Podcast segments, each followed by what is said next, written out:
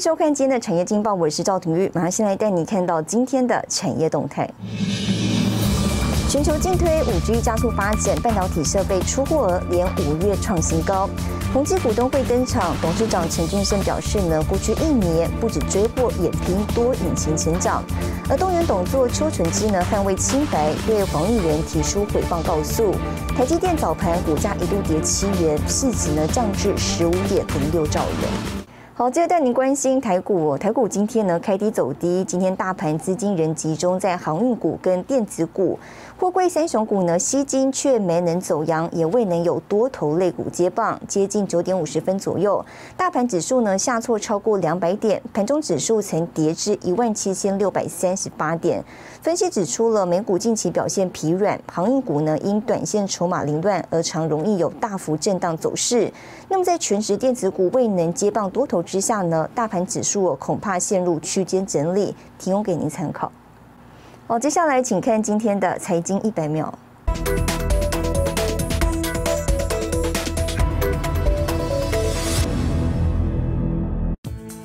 美国媒体报道，拜登政府计划发布行政命令，要求监督海运及铁路业的整合及反竞争定价模式，解决美国企业运输成本昂贵的问题。对此，白宫八号证实，表示总统拜登很快会公布行政命令，解决疫情以来的运输成本急剧上升问题。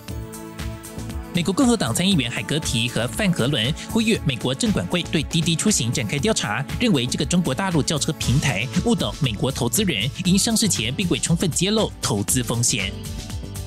美国六月公布新行政命令，禁止投资与中共军方有关的企业。指数提供商富士罗素表示，在收到用户针对行政命令的回馈意见后，将从指数中再剔除二十家中国企业，包括航天彩虹、航天晨光、中航高科和中航重机。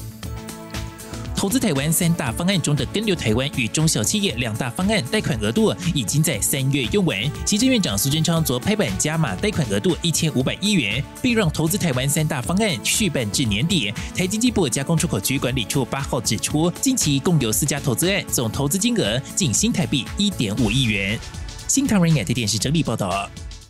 台湾疫情渴望进入微解封状态，品牌大厂宏基呢今天举行股东常会，对于如何因应疫情，董事长陈俊盛强调了，宏基呢不是只有在忙追货，同时执行多成长引擎布局。他认为产业目前依旧是供不应求。Has been designed to be both earth-friendly and stylish。年度新品发表会端出全素材可以回收的环保笔电，创作者办公系列 NB 也大幅升级。台湾品牌大厂宏基，COVID-19 疫情让远距应用、居家办公、上课需求大爆发。二零二零年电脑销售排行榜，宏基出货全球第五，去年合并营收两千七百七十一点一二亿，年增百分之一百九十，EPS 二点零一元，写下十年新高纪录。我们的确都在一个呃供不应求的状态，但是我们不是只有呃在在搞这个追货啦、供不应求这个事情而已。同时呢，我们也在呃积极的呃执行我们公司希望能够呃创造。多引擎生意模式的这个策略，宏基布局新事业脚步积极，旗下小金鸡纷纷 IPO。智慧联网事业的智联服务、专攻资安的安基资讯，以及代理经销通路的展基国际，旗下四家公司 IPO 上市柜。四月份，宏基又砸下十五亿元入股敦泰百分之三点五八股权，强化驱动 IC 供应链布局 PC 以外成长引擎。E-learning 啊，学校关闭 E-learning，然后 work from home 的需求呢？使得我们的产品的需求呢，呃，一下子爆发非常大。这个核心事业就是 PC 跟 Monitor 这个 Display 生意这边在往外扩啊，到了我们的周边的产品，甚至进入呃我们的服务的事业，进入。资讯安全的事业。陈俊生日前表示，今年展望 PC NB 景气需求依旧大于供给。宏基今年六月营收冲上三百亿新台币，创下七年新高。股东会通过发放现金股利一点五元。谢谢对各位股东的支持，再见。接下来是沈伟彤台湾台北报道。好，接着带您看到今天的国际重要财经报纸讯息。彭博社：中国发往美国货柜运价近一万美元，年增百分之两百二十九。金融时报应对印度 Delta 变种病毒，辉瑞跟 BNT 下个月呢将展开新款疫苗临床试验。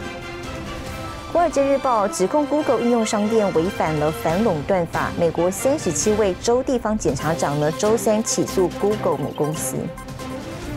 日本曾经新闻，日本五月经常收支顺差增长了百分之八十五，出口复苏。哦，机器设备呢，手中润滑来带动或转动机构，而油封呢，就是防止润滑剂外漏的重要零件。从汽车引擎、医疗器材到半导体等制造设备呢，都要用到油封密封件。那么，随着数位时代跟五 G 的快速发展呢，油封的客制化需求攀升，商机跟着看涨。我们要带您看到一家在台湾经营超过二十五年的油封业者钟启荣，向欧美油封产业看齐，从中呢找到台厂的机会，以诚信作为基石，开创新局，成为欧美国际指标大厂的合作对象。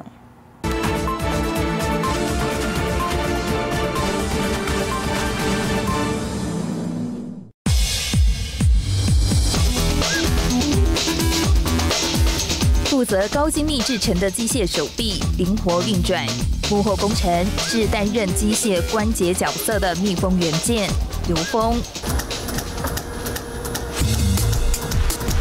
一个一个仿佛有节奏感掉落下来，这些黑色圆圈就是油封。作用是把润滑油跟机械元件区隔开来，阻绝润滑油泄漏，也避免灰尘与异物侵入。油封的趋势是越小跟越大都是属于非常难制作的一个一个形式。越小的话，它的尺寸要求更精密；那越大要看你的设备容量能不能允许。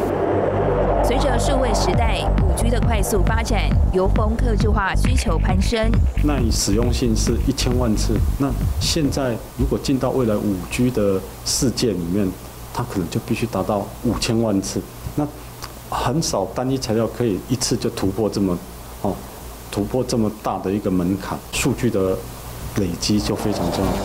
数据是进攻五 G 市场的关键之一。在台湾油风产业深耕超过二十五年的台湾业者钟启荣说：“这些数据就是他过去累积的宝贵资料。累积过去的失败，避免将来再一次失败。可是将来新的挑战，你不一定能成功啊。所以借由这些失败的基础，好，这失败的基础，你可以避免它的失败的几率。”钟启荣淡定述说失败经验，而这些经验不仅蜕变成进军欧美国家的基石，更衍生出完整的油工溯源管理系统。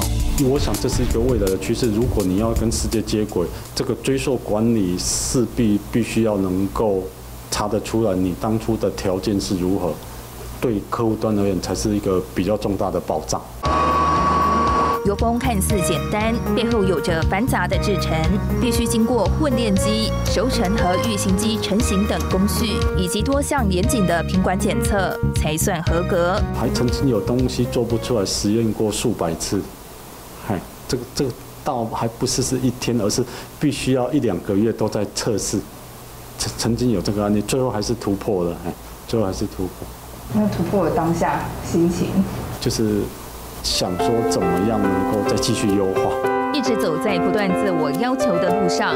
钟启荣想用诚信的经营模式，将台湾产品能与世界接轨。经营架构是建立在诚信基础之上，才会完整。看这个东西又很像一个艺术品，就像你在看一颗钻戒一样，你会觉得，哎，其实也不怎么欠，可是是越看越漂亮。台湾是有能力做出好的东西。让台湾能够跟很多世界性的知名品牌能够接轨。钟启荣团队目前已成功开发许多种类不同的基质材料搭配运用，能做出具有独特功能性的油封密封件。他也期待台湾的油封产业在新时代更加耀眼。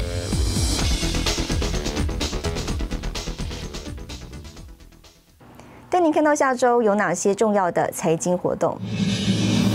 七月十三号，美国公布消费者物价指数；七月十四号，纽西兰、加拿大公布利率决议；七月十五号，台积电法说会；七月十五号，韩国宣布利率决议。